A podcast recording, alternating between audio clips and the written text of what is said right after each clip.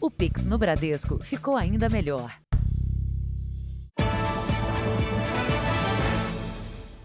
Boa noite. Boa noite. Há poucos dias do Natal e do Ano Novo, a busca por viagens aumenta e, para economizar, muitos passageiros recorrem aos ônibus clandestinos. Mas esse tipo de transporte não é seguro, não passa por fiscalização e pode colocar vidas em risco. Este ano, a cada sete horas, um ônibus irregular foi apreendido no país.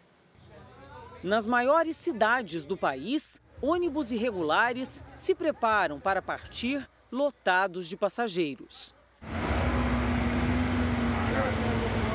Na região do Braz, no centro de São Paulo, funciona um ponto bem movimentado de venda de passagens em veículos clandestinos.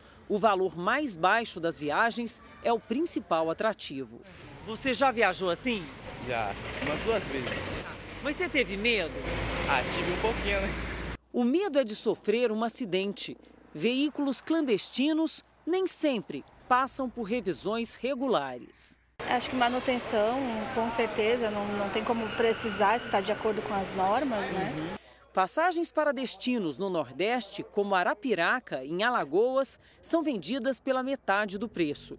Sai de onde? Daqui mesmo? Quanto tá para Arapiraca? Oi? Para muita gente, a diferença na tarifa é um risco que não compensa.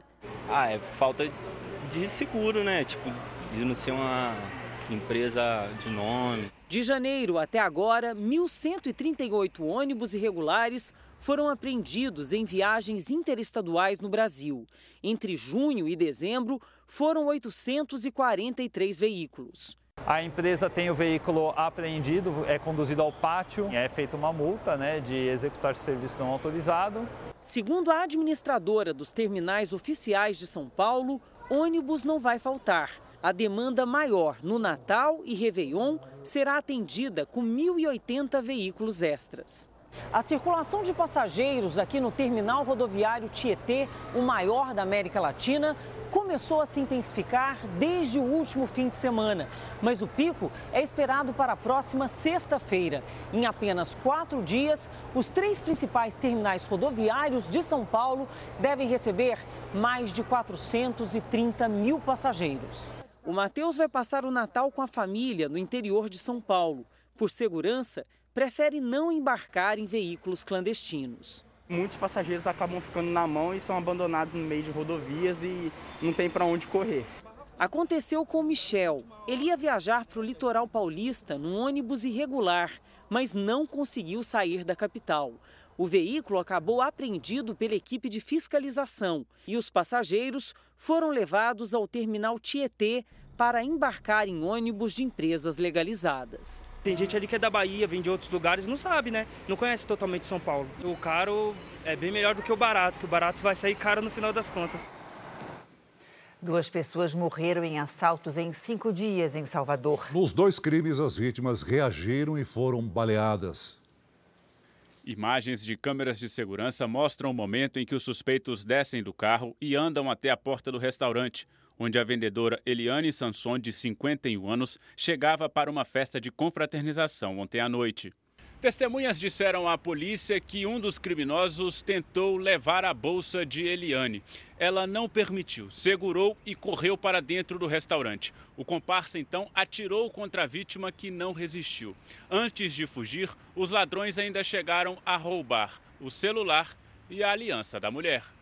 A vendedora era casada e não tinha filhos. Amigos dela lamentaram a violência do crime. Todos os dias nós vemos situações de assalto, de violência, de morte, e o caso de Lia não foi mais um. Esse foi o segundo latrocínio, o roubo seguido de morte, que ocorre em menos de uma semana em Salvador. Na última quinta-feira, um motorista de aplicativo foi morto depois de ser assaltado no farol de Itapuã, ponto turístico da cidade. Vitor Ferreira Abud também reagiu. Ele empurrou o criminoso antes de ser baleado. A polícia diz que tem intensificado as rondas e que houve uma redução de 52% nos latrocínios neste ano. Até agora, nos dois casos, ninguém foi preso. Veja agora outros destaques do dia. Câmara aprova a PEC do estouro e o projeto retorna ao Senado porque foi modificado. Futuro ministro da Justiça volta atrás após indicar diretor da Polícia Rodoviária que defendeu a prisão de Lula. Presidente da Ucrânia visita os Estados Unidos. Explosão destrói restaurante e deixa uma pessoa ferida no Piauí. Morre aos 74 anos o ator Pedro Paulo Rangel. E a história da escritora consagrada que deixou quatro apartamentos para os cãezinhos de estimação.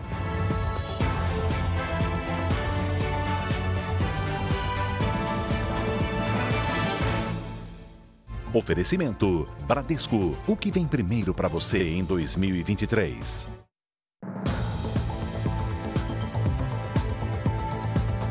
A nossa próxima reportagem é para quem pretende alugar uma casa para passar o fim do ano. Atenção com os golpes. Com a alta temporada, crescem os anúncios falsos na internet. Para não levantar suspeitas, os golpistas fazem até contratos de locação.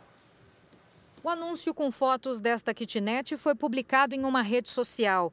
O imóvel realmente existe, fica em Praia Grande, litoral paulista. Parecia o apartamento ideal para a família desta vítima que não quer aparecer. Ela tem vergonha de ter alugado um imóvel fantasma. Tá ansiosa minha irmã para poder achar algum lugar para ir que qualquer coisa que aparecesse assim, para mim, num valor acessível ao nosso bolso, eu falei, vai esse mesmo, né? Ele me garantiu que era verdade, que era real, né? E começou a me dar provas que era real. A negociação aconteceu por mensagens pelo celular. O golpista enviou mais fotos e até um carnê de IPTU. Fez um contrato falso de locação de seis dias no valor de R$ 1.500. Disse, inclusive, que a vítima poderia entrar em contato com o síndico e confirmar a veracidade do acordo. Ela pesquisou na internet o nome do condomínio e o telefone que correspondeu ao DDD da região. Me atendeu um, uma pessoa por nome de Fernando, dizendo que era o síndico do, do apartamento e que realmente o apartamento era do Vitor e que estava alocado naquele dia até agora, ela não sabe se a pessoa também fazia parte do esquema. Hoje, ao buscar o condomínio, não aparece mais nenhum número. Como tudo parecia muito real, a vítima fez um Pix de 700 reais para garantir a locação. Nessa época, a demanda de aluguéis por temporada aumenta muito. Para não cair no golpe do imóvel fantasma, desconfie dos preços abaixo do mercado. Quando for fechar negócio, peça um contrato. Nunca deposite o aluguel em nome de terceiros. Se não conhecer o dono, prefira usar uma plataforma de locação ou imobiliária. Esta advogada dá mais uma dica para inibir a ação dos golpistas. Peça para abrir uma chamada de vídeo. Peça para ver a pessoa com quem você está conversando, essa pessoa vai mostrar a cara? Porque geralmente não, o golpista ele usa outros artifícios. A gente vai reduzindo a chance dessa pessoa ser uma vítima. Para quem estava fazendo planos, agora é repensar o programa do fim do ano. Eu não dinheiro. Só, só a gente trabalha, eu costumo, eu trabalho.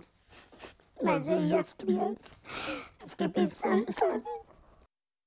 Um depósito que vendia óleo lubrificante usado foi fechado pela polícia em Goiás. A suspeita é que o produto para carros tenha sido revendido para todo o país. O depósito clandestino funcionava num terreno residencial em Senador Canedo, na região metropolitana de Goiânia. De acordo com a Polícia Civil, o dono da empresa comprava o óleo lubrificante usado de oficinas mecânicas e postos de combustíveis e revendia o produto como se fosse novo. Fiscais da ANP, a Agência Nacional de Petróleo, participaram da operação, que encontrou quase 71 mil litros num tanque. Há o risco de que o consumidor final, o motorista, ele esteja colocando no seu veículo para o funcionamento de um, de um mecanismo importantíssimo, inclusive para a segurança viária, um produto sem qualquer tipo de qualificação. O óleo é usado para evitar o desgaste das peças do motor após perder a validade, danifica o funcionamento do veículo. O depósito foi lacrado pela polícia. O responsável pelo local, que não teve o nome divulgado, vai ser indiciado por crime ambiental e contra as relações de consumo. A suspeita é que o lubrificante tenha sido vendido para cidades de todo o Brasil. A polícia sugere que o consumidor suspeite de preços muito baixos Outra dica é checar se o frasco tem lacre e registro na ANP. Se o consumidor ficar de olho em alerta, ele consegue minimizar as chances de colocar no veículo um produto inadequado. Foi solto hoje pela Justiça o bicheiro Rogério Andrade, um dos maiores contraventores do Rio de Janeiro. Ele estava preso desde agosto, acusado de explorar jogos de azar e de pagar propina a policiais. Rogério vai ter que cumprir medidas cautelares como o uso de tornozeleira eletrônica e não pode deixar a cidade nem sair de casa à noite. O Superior Tribunal de Justiça concedeu um habeas corpus para a venezuelana Mireles Zerpa, mulher de Glideson Acácio dos Santos, conhecido como o faraó dos bitcoins, e que está preso. Ela era considerada foragida desde agosto do ano passado. Segundo investigações, Mireles Zerpa liderava, junto com o marido, um esquema de pirâmide financeira. A distribuição de cestas básicas pela Prefeitura de Mamanguape, na Paraíba, terminou em confusão generalizada. Houve tumulto e gritaria na disputa pelos produtos. A Guarda Civil precisou ser acionada e a Prefeitura da cidade marcou uma nova data para a entrega das cestas. Brasileiros que pretendem morar em Portugal têm agora um novo incentivo para transformar os planos em realidade. O governo português criou novos tipos de visto que beneficiam imigrantes que falam a língua portuguesa. A ideia é movimentar a economia do país. Foram mais de 25 anos de trabalho para conquistar muitos clientes. Uma experiência que o Marcos quer repetir a partir de janeiro em Portugal. Chegar lá e trabalhar realmente em um salão de cabeleireiro, né? E quem sabe mais pra frente? E quem sabe mais pra frente montar o meu, né? Que, na verdade o plano é esse, né? Ele começou a planejar a viagem assim que o governo português criou um novo visto para estrangeiros. É uma permissão para procurar trabalho no país. A maior comunidade estrangeira em Portugal é de brasileiros. Um de cada 13 imigrantes, e isso sem contar pessoas que estão lá ilegalmente. Usaram visto de turista para ficar de vez. O novo visto evita essa situação com a autorização para procurar emprego por quatro meses, que pode ser prorrogada ainda por mais dois meses. Para obter o documento, é preciso cumprir algumas exigências. Primeiro, pagar uma taxa de 606 reais, apresentar os documentos pedidos e comprovar uma reserva financeira equivalente a três salários mínimos de Portugal, cerca de 12 mil reais. Existe também outro tipo de visto para pessoas que fazem trabalho à distância, os chamados nômades digitais. Esses precisam comprovar uma renda mensal em torno de 17 mil reais. O professor de Relações Internacionais Exatamente. explica que Portugal facilita a entrada de estrangeiros porque precisa de mão de obra. Você tem um processo de recuperação da economia portuguesa e isso acaba levando ao aparecimento de vários tipos de postos de trabalho, né? normalmente vinculados a serviços, bares, restaurantes, hotelaria, mas também né, interesse de Portugal em chamar trabalhadores em setores mais qualificados, como, por exemplo, setor de tecnologia, de computação, né, de comunicações e assim por diante. Quase 205 mil brasileiros vivem legalmente em Portugal. O professor diz que o país oferece boas oportunidades, mas é preciso estar preparado também para enfrentar dificuldades. Há preconceito também, muito preconceito às vezes com relação a brasileiros, inclusive no que se refere ao sotaque. Então tem que estar preparado para situações de dificuldade, né, de integração e preparado para situações em que muitas vezes né, o indivíduo tenta um emprego e acaba sendo preterido por pessoas de outra nacionalidade ou preterido por próprios portugueses. O Marcos vai viajar tranquilo. Eu entrando pela porta da frente vai ficar tudo muito mais fácil, né? Fazer as coisas certas, né? Nos Estados Unidos, o Congresso divulgou um relatório com informações do imposto de renda do ex-presidente Donald Trump. O documento revelou que o republicano declarou renda negativa nos anos de 2016, 2017 e 2020, ou seja, Trump teria mais perdido dinheiro que ganhado. Por isso, pagou o equivalente a R$ 7.800 em impostos federais nos anos 2016 e 2017. Já em 2020, o outro ano que declarou renda negativa, o ex-presidente e a esposa não pagaram impostos e ainda reivindicaram reembolso equivalente a quase 30 milhões de reais. As informações foram divulgadas pelo Comitê de Tributação do Congresso americano. Veja a seguir. Câmara aprova a PEC do estouro em segundo turno. E ainda hoje, os estragos provocados pela chuva em Minas Gerais e em Santa Catarina.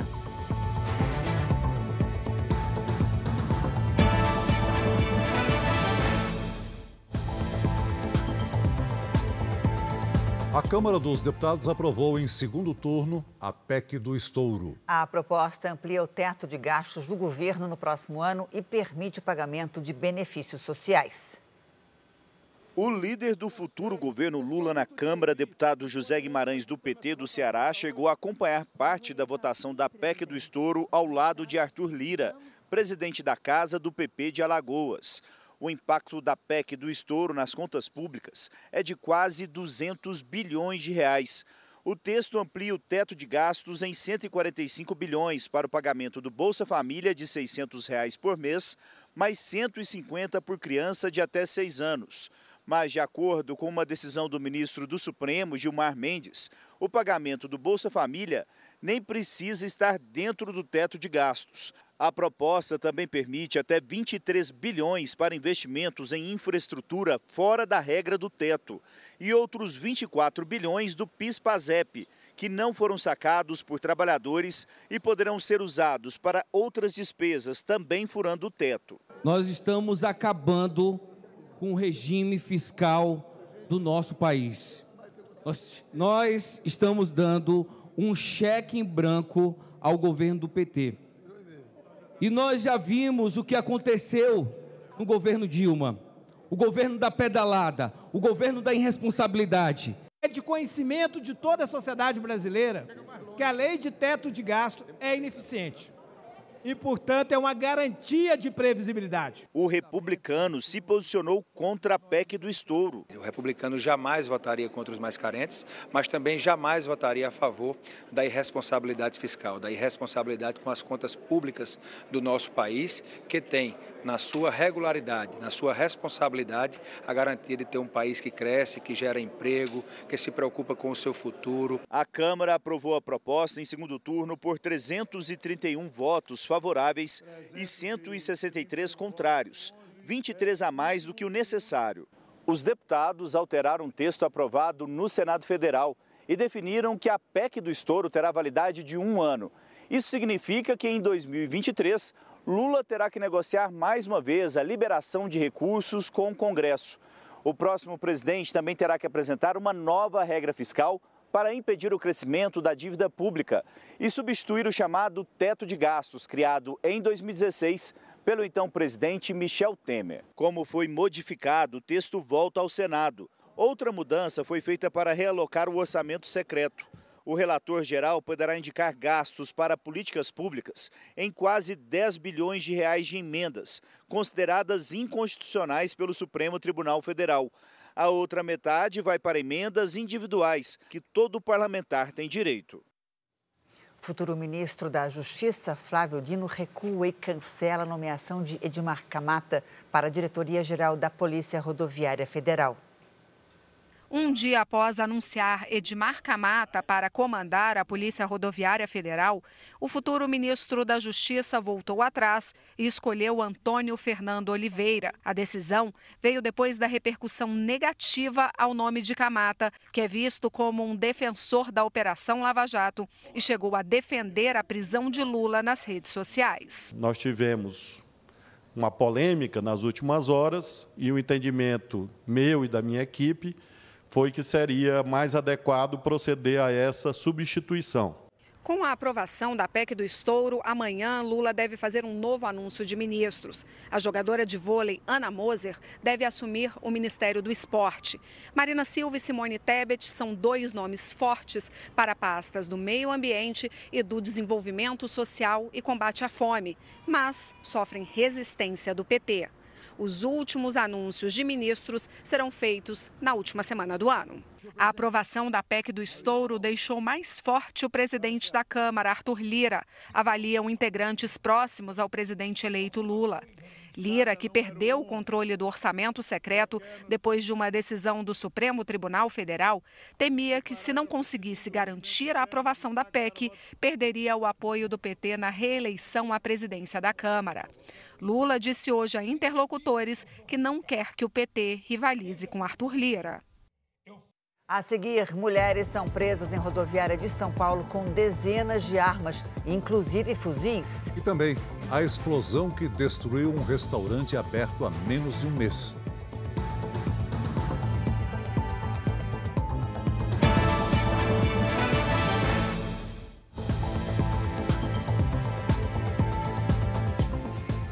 Mulheres foram presas na rodoviária do Tietê, em São Paulo. Na bagagem foram encontradas 27 armas, incluindo fuzis. São 24 pistolas e três fuzis, a maior parte de fabricação turca. Todas as armas são novas e foram contrabandeadas do Paraguai.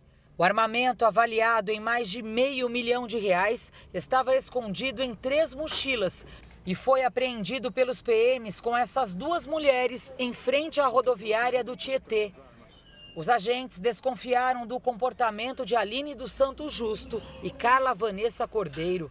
As suspeitas saíram de Guaratiba, na zona oeste do Rio de Janeiro, e pegaram um ônibus no bairro vizinho de Campo Grande com destino à capital paulista. Retornariam hoje mesmo para o Rio com as armas. Elas é, alegaram que é, se encontraram com uma pessoa aos arredores mesmo da rodoviária, elas vieram do Rio de Janeiro, então elas só saíram ali perto mesmo do terminal e essas malas foram entregues para elas para serem encaminhadas no Rio de Janeiro. Segundo a polícia, elas afirmaram que foram contratadas apenas para fazer o transporte do armamento e que receberam cada uma dois mil reais pelo serviço. Mas disseram que não sabiam qual seria o destino final das armas. Elas admitiram que sabiam que eram armas e que iam receber por isso. Já foi contactada a Polícia Civil de lá que vai tentar obter imagens das circunstâncias desse embarque lá no Rio de Janeiro. Assim como nós aqui já entramos em contato com a nossa rodoviária e vamos buscar imagens aqui das circunstâncias que elas desembarcaram. Os policiais já sabem para qual facção criminosa o armamento seria entregue. Quem faz o transporte de produtos ilegais, como armas e drogas, é chamado de mula pelos criminosos. E as duas presas hoje já cometeram esse mesmo crime outras vezes, de acordo com as investigações. Elas não quiseram gravar entrevista e ainda não têm um advogado para defendê-las. Uma explosão destruiu um restaurante em Teresina, no Piauí. O impacto foi tão grande que atingiu imóveis a quatro quarteirões de distância. Uma pessoa ficou ferida. O fogo e uma coluna de fumaça saíam do meio dos escombros do restaurante, logo depois da explosão destruir todo o prédio e ainda atingiu os imóveis vizinhos. Pelo menos 30 moradores da região registraram boletins de ocorrência, informando sobre os estragos. Esta mulher com o bebê no colo se assustou com o som da explosão e a rajada de ar que invadiu o apartamento dela.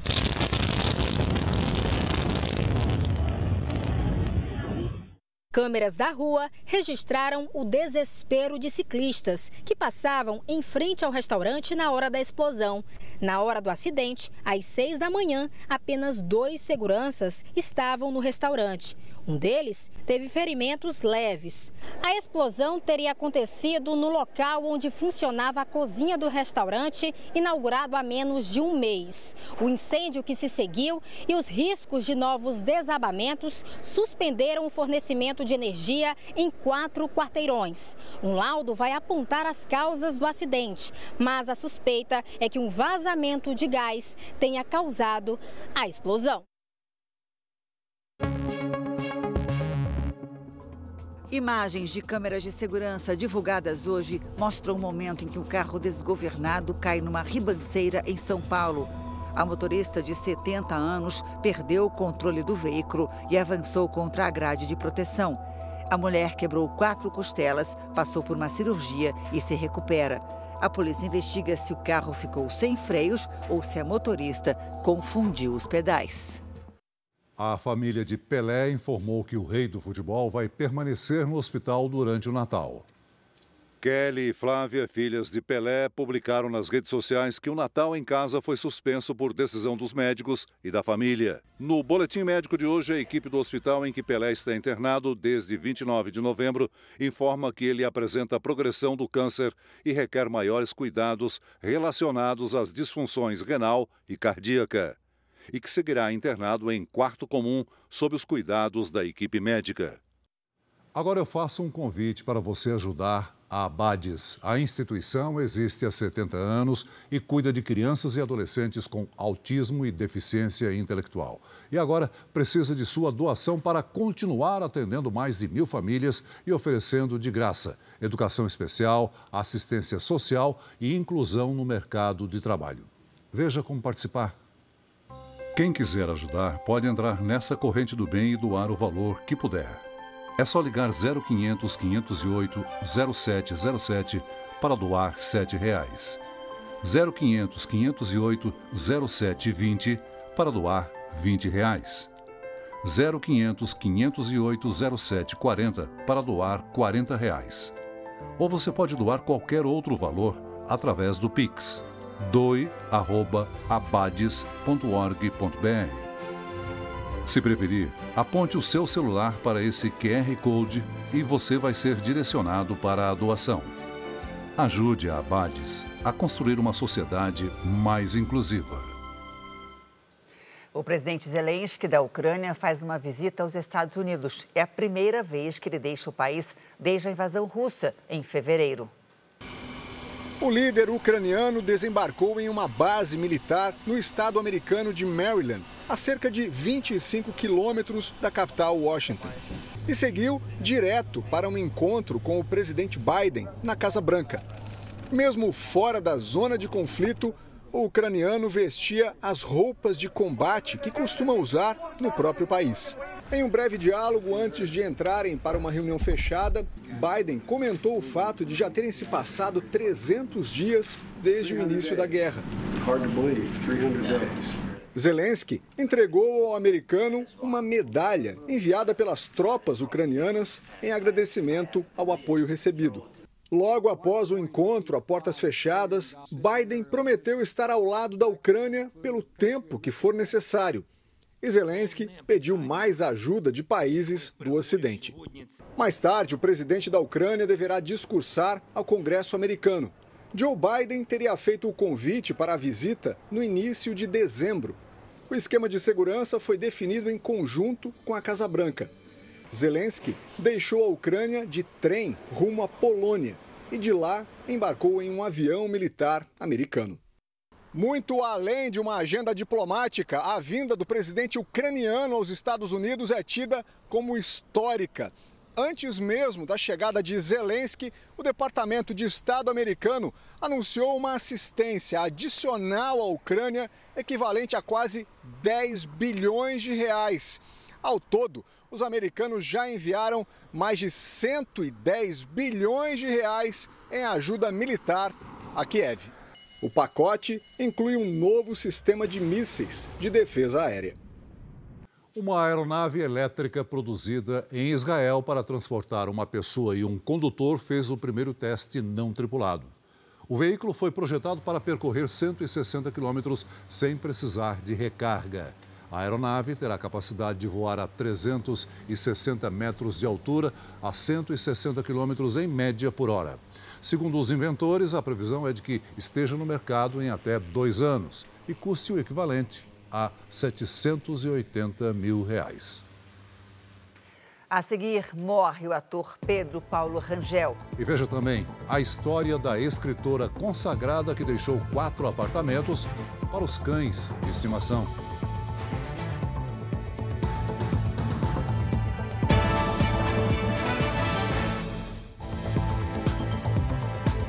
O governador eleito de São Paulo, Tarcísio de Freitas, do Republicanos, anunciou hoje novos nomes da equipe que vai assumir o comando do Estado. A divulgação foi no fim da tarde, com a presença da maioria dos secretários.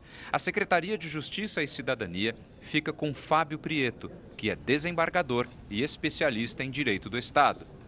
Guilherme Afif Domingos vai para a Secretaria Especial de Projetos Estratégicos. Afif já foi diretor-presidente do SEBRAE.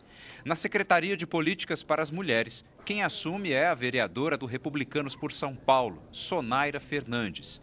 Em transportes metropolitanos, o atual secretário Marco Antônio Assalve permanece no cargo. A Secretaria de Cultura e Economia Criativa será chefiada pela socióloga Marília Marton. Na Secretaria de Administração Penitenciária, quem assume é o coronel da Polícia Militar, Marcelo Streifinger. Ele já foi chefe do Centro de Operação da Polícia Militar. Desenvolvimento Econômico fica com Jorge Luiz de Lima, ex-assessor do ministro da Economia. A Secretaria de Esportes terá à frente Helena Reis, que é coronel da Polícia Militar e já chefiou a Casa Militar do Estado. Para a Secretaria de Desenvolvimento Urbano e Habitação, vai Marcelo Cardinale Branco. Ele é especialista em trânsito. Na Secretaria de Agricultura, o produtor rural Antônio Junqueira de Queiroz é quem assume. Até agora, tinham sido anunciados 12 titulares para as pastas. Secretaria de Negócios Internacionais, Lucas Ferraz. Secretaria de Saúde, Eleus Spaiva. Secretaria de Educação, Renato Feder. Secretaria de Governo e Relações Institucionais, Gilberto Kassab. Casa Civil, Arthur Lima. Secretaria de Meio Ambiente, Infraestrutura e Logística, Natália Rezende. Secretaria de Segurança Pública, Guilherme Derrite. Secretaria de Comunicação, Laís Vita. Secretaria de Fazenda e Planejamento, Samuel Kinoshita. Secretaria de Parcerias e Investimentos, Rafael Benini. Secretaria de Gestão e Governo Digital, Caio Paz de Andrade. Secretaria de Turismo e Viagens, Roberto de Lucena. Tem um nome que ainda não foi divulgado. É o de quem vai ocupar a Secretaria de Ciência, Tecnologia e Inovação, que, segundo Tarcísio de Freitas, já está acertado. O detalhe que falta para o anúncio seria o desligamento do futuro secretário do cargo que ocupa no momento. A divulgação do secretariado marca também o fim da etapa de transição, com a apresentação de um relatório dos trabalhos realizados até agora. Se você tem um bom time, esse time está coeso, se esse time está unido, se esse time é ciente da sua capacidade, se esse time está pronto para inovar, esse time vai dar resultado. A arrecadação de impostos do governo federal entre janeiro e novembro chegou ao maior nível em 22 anos. A receita ultrapassou 2 trilhões de reais, 8,8% a mais que em relação ao ano passado. Só em novembro, o valor foi de 172 bilhões e 38 milhões de reais, um aumento de 3,25% em comparação com novembro do ano passado. Segundo a Receita Federal, os impostos sobre pessoas jurídicas e a contribuição social sobre o lucro líquido foram os principais responsáveis pelo aumento. O Congresso aprovou o aumento do salário dos ministros do Supremo Tribunal Federal. Hoje, eles ganham pouco mais de 39 mil reais e vão receber reajuste ao longo dos próximos três anos. Até 2025, quando receberão mais de 46 mil reais por mês. Ontem, o Congresso aprovou aumentos semelhantes para deputados, senadores, ministros, o presidente da República e o vice. O projeto vai à sanção presidencial. Um empresário foi preso em Santos, no litoral paulista, suspeito de fornecer armas para assaltantes de banco. Em três endereços ligados ao empresário foram encontrados fuzis, pistolas, revólveres e uma espingarda, além de muita munição, droga e um milhão de reais em dinheiro. Segundo a investigação, ele usava a estrutura da própria empresa de logística para traficar armamento capaz de perfurar até veículos blindados. Outros dois homens também foram presos. Em Minas Gerais, já são 96 cidades em situação de emergência por causa da chuva. Um dia depois do temporal que atingiu Sabará, na região metropolitana de Belo Horizonte, moradores tiveram muito trabalho para limpar a lama acumulada. Houve várias quedas de árvores. Equipes da prefeitura trabalharam no desassoreamento de rios nos pontos mais críticos. Em Belo Horizonte, árvores de grande porte também foram derrubadas por causa do vendaval. Apesar dos estragos, ninguém se feriu. E hoje foi dia de contabilizar o prejuízo provocado pela chuva em Santa Catarina. Pelo menos 16 cidades estão em alerta máximo para deslizamentos. As ruas sujas de lama no litoral norte de Santa Catarina dão a dimensão do estrago.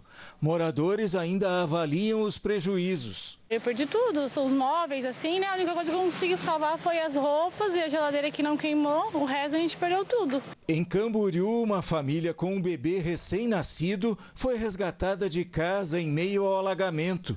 A polícia militar usou um bote inflável e um helicóptero para levar os moradores até um local seguro. A menina de 9 anos, que ficou ferida em um deslizamento de terra na madrugada de ontem, recebeu alta do hospital. Ela dormia na mesma casa onde duas adolescentes morreram soterradas. Em Balneário Camboriú, a chuva trouxe danos e sujeira à praia central da cidade, que teve a faixa de areia alargada recentemente. Às margens da BR-101, entre as cidades de Penha e Navegantes, os bombeiros conseguiram controlar o fogo que atingiu uma empresa de logística. O incêndio pode ter sido causado pelo contato de produtos químicos com a água da chuva. A BR-376, que liga Santa Catarina ao Paraná, foi parcialmente liberada. Em Florianópolis, algumas ruas ainda estão alagadas e moradores enfrentam dificuldade para sair de casa. A capital catarinense está em alerta máximo para deslizamentos por causa do acúmulo de chuva. A Defesa Civil já atendeu pelo menos 90 ocorrências relacionadas aos temporais nos últimos dias. Cerca de 1.600 pessoas tiveram que buscar abrigo na casa de parentes ou vizinhos. Em muitas ruas, a chuva deixou ainda outros problemas, como crateras no asfalto e nas calçadas. Vamos saber então como é que vai ficar o tempo nos próximos dias? Boa noite, Paloma Poeta. Estamos aqui no verão, saiu a primavera e nada da chuva parar. Pois é, na maior parte do país, né, Janine? Enquanto muitas regiões também ainda não têm calorão, nesse verão, mas isso deve mudar aos poucos. Boa noite a você, ao Celso e a todos. Acontece que o mês de dezembro foi marcado por corredores de umidade entre o sudeste e o norte do Brasil e pela circulação de ventos úmidos do mar. Como consequência disso, já registraram chuva acima da média para o mês todas essas áreas em azul do nosso mapa. E a chuva continua na maior parte do Brasil. É que o corredor de umidade ganha força por causa de uma frente fria que está no sul da Bahia. Nas áreas mais escuras do mapa, há risco de novos transtornos. Em Porto Alegre, tem sol e máxima de 31 graus. Em Brasília, temporais e 23 graus. No Recife, sol e máxima de 31. E em Porto Velho, chuva e sol, com 33 graus. Nas cidades que merecem mais atenção são essas aqui que aparecem no nosso telão. Em Vitória, dia chuvoso com alto risco de alagamentos e deslizamentos. Em Angra dos Reis, no Rio de Janeiro, chove a qualquer hora do dia e não passa de 22 graus. Já em Florianópolis e em São Paulo, a quantidade de água é menor, mas o risco de deslizamentos é alto. E olha só esses registros feitos hoje no litoral do Espírito Santo. É uma nuvem de prateleira. Ela está associada a uma frente fria, ou seja, sinal de que vem chuva forte por lá. Tempo delivery para a Endelécia de São Bernardo do Campo, São Paulo. Tem perigo temporal por lá também, Paloma? Tem, tem sim, viu, Celso? E tem alerta também. Ô, Endelécia, é que choveu muito né, nos últimos dias e o solo ainda está encharcado. Por isso, qualquer instabilidade é capaz de provocar novos deslizamentos. O sol vai aparecer pouco essa semana e a temperatura também não muda muito, não, viu? Máximas de 19 e de 22 graus. Participe você também do nosso Tempo Delivery. É só mandar o nome da sua cidade com a hashtag Você no JR nas redes sociais. Janine, Celso. Obrigada, Paloma. Até amanhã. Até amanhã, Paloma. Um ano depois dos temporais que deixaram 24 mortos na Bahia, moradores ainda reformam a casa para evitar novos prejuízos. No ano passado, um pescador virou herói na cidade de Itabuna. Ele resgatou mais de 120 pessoas usando uma jangada. Uma história de solidariedade que o JR não esquece. Um temporal que deixou marcas. São duas marcas, né? É uma na parede e uma no coração para a gente guardar de novo. Jean foi uma das vítimas de uma enchente devastadora em Itabuna, no sul da Bahia, em dezembro do ano passado. Essas imagens mostram um pescador em uma jangada para ajudar no resgate de moradores ilhados no alagamento. Foi muito gratificante né, você arriscar a sua própria vida para estar ali ajudando tantas vidas. Né? Hoje o carinho que a gente tem de volta, isso não tem preço.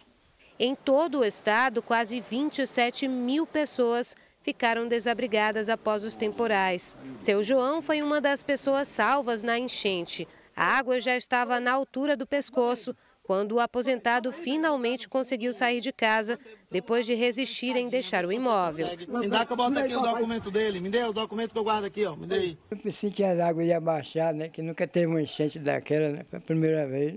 O rio Cachoeira, que corta a cidade de Itabuna, possui mais de 10 afluentes e transbordou durante a chuva. O nível do rio Cachoeira subiu mais de 10 metros naquele período.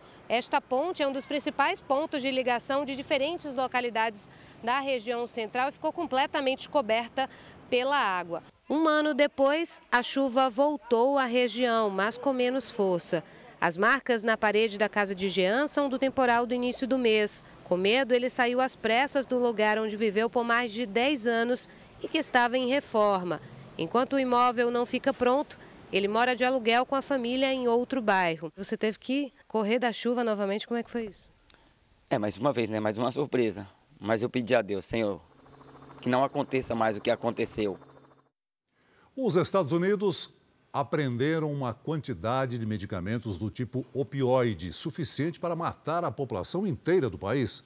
Segundo autoridades, além de 4 toneladas e meia de fentanil em pó, foram encontrados mais de 50 milhões e meio de comprimidos contendo a substância. Os opioides são analgésicos que se tornaram um problema de saúde pública porque podem causar dependência. Seis em cada dez pílulas tinham uma dose potencialmente letal. Morreu hoje, no Rio de Janeiro, o ator Pedro Paulo Rangel. Ele tinha 74 anos e estava internado para tratar uma doença pulmonar. Para os fãs e colegas de profissão, o ator foi um ícone da dramaturgia. Para mim, Pedro Paulo Rangel era um dos maiores atores desse país. Lília Cabral contou em uma rede social como foi o último encontro com o PP, como o artista era chamado pelos mais íntimos. Antes dele ser entubado, eu fui visitar e ele me olhou. Eu, você sabe que a pessoa está sofrendo, você não quer que ela sofra, mas ao mesmo tempo você não quer que ela vá. E, mas ele foi como ele queria, eu acho, sem sofrimento. Pedro Paulo Rangel havia deixado para trás o hábito de fumar. A última vez que pegou num cigarro foi há 26 anos. Mesmo assim, não escapou dos problemas pulmonares. Ele deu entrada neste hospital na zona sul do Rio no dia 30 de outubro com dificuldades respiratórias. Ficou internado na UTI com complicações nos pulmões. A atriz Sueli Franco atuou com ele nos palcos e em novelas. Um amigão assim do fundo do coração da gente sair para almoçar, para conversar, bater papo. Então é uma perda muito grande, principalmente o grande artista que ele sempre foi. Pedro Paulo deixa memórias para o público e um grande elenco de amigos. Um beijo, Pepe, um beijo, ó, do fundo do meu coração. Te amamos. A ex-presidente da Academia Brasileira de Letras, a escritora Nérida Pinhon, que morreu no último sábado, deixou os direitos autorais das obras e quatro apartamentos de luxo no Rio de Janeiro para dois cães de estimação. Elas eram tratadas como filhas. O passeio no fim de tarde às margens do Rio Tejo, em Lisboa, era um ritual diário para Nélida Pinhon e os dois grandes amores dela as cadelas Suzy e Pilara. A Pincher Suzy tem 13 anos. Pilara, uma chihuahua, tem 3. Durante a internação na capital portuguesa, após complicações com uma cirurgia na vesícula, o hospital abriu uma exceção e deixou que as cachorrinhas se despedissem da escritora. Nélida Pinhon morreu no último sábado, aos 85 anos. Ela foi a primeira mulher eleita presidente da Academia Brasileira de Letras. No testamento, Nélida deixou quatro imóveis num dos endereços mais valorizados do Rio de Janeiro, para abrigar e manter o padrão de vida das cachorrinhas. A situação é pouco comum, mas essa especialista explica que as cadelas não podem ser herdeiras diretas. De acordo com o nosso ordenamento, só podem ser beneficiários de testamento a pessoa humana ou a pessoa jurídica. Os apartamentos ficam na Lagoa Rodrigo de Freitas, na zona sul do Rio. Aqui o metro quadrado pode chegar a 18 mil reais. Sem herdeiros diretos, ou seja, pais, marido ou companheiro, filhos e netos, Nélida indicou em testamento que a sua secretária é quem irá administrar os bens e cuidar das cachorras. Nesse testamento, a condição ou encargo de que os bens imóveis apenas poderão ser vendidos, né, alienados, após o falecimento dos animais de estimação e que também é, os valores oriundos dos direitos autorais da senhora Nélida é, devem ser revertidos para a manutenção e, a qualidade, e manter a qualidade de vida dos seus animais de estimação. Essa edição termina aqui e à meia-noite e meia tem mais Jornal da Record. Fica agora com a novela Jesus, logo depois de Amor Sem Igual, você não pode perder a segunda parte do especial Família Record. Boa noite a você. Boa noite.